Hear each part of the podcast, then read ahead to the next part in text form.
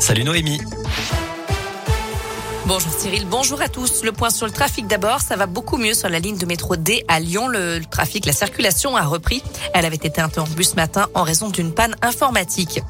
À la une, un procès très attendu à Lyon. L'homme soupçonné d'avoir jeté une bouteille d'eau sur Dimitri Payet pendant le match OL-OM dimanche à Dessine est jugé cet après-midi en comparution immédiate. Début de l'audience à 14h au tribunal de Lyon. Et puis un Indinois de 17 ans sera jugé dans la journée par un juge des enfants à Bourg-en-Bresse pour détention de fumigène. De son côté, Gérald Darmanin se donne 15 jours pour proposer des mesures au Premier ministre pour améliorer la sécurité dans les stades. Le ministre de l'Intérieur a tenu une réunion de crise ce matin avec la ministre des Sports, Roxana Maracineanu, les patrons de la Ligue et de la Fédération de foot. Réunion qui n'a donc débouché sur aucune proposition concrète pour éviter les débordements dans les stades. Simplement un constat, nous devons améliorer le contrôle de l'accès au stade. Je rappelle que la Ligue de foot pro a déjà pris une première sanction contre l'OL, huis clos total à titre conservatoire du stade de Mais d'autres sanctions devraient tomber début décembre. Gérald Darmanin et Roxana Maracineanu, cas contact de Jean Castex, ont d'ailleurs été testés négatifs au Covid hier soir. Le Premier ministre, positif avec de légers symptômes, est à l'isolement pour 10 jours dans son appartement de Matignon.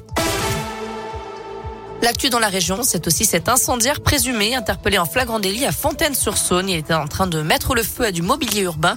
Selon les gendarmes du Rhône, l'individu était déjà connu de la justice pour avoir mis le feu à la mairie et menacé le maire. Il a été placé en détention provisoire.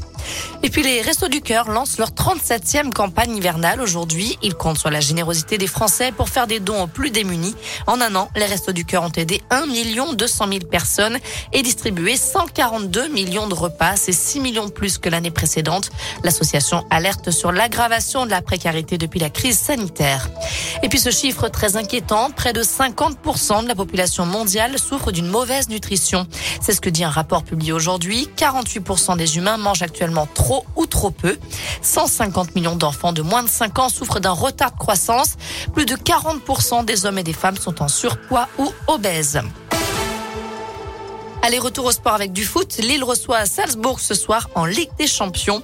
Et puis on termine avec un Lyonnais sacré meilleur restaurateur du monde. Le chef Daniel Boulu, installé aux États-Unis, a été récompensé hier par l'association Les Grandes Tables du Monde. Il tient le restaurant Daniel à New York, placé sous, les feux des projecteurs depuis l'annonce de ce titre.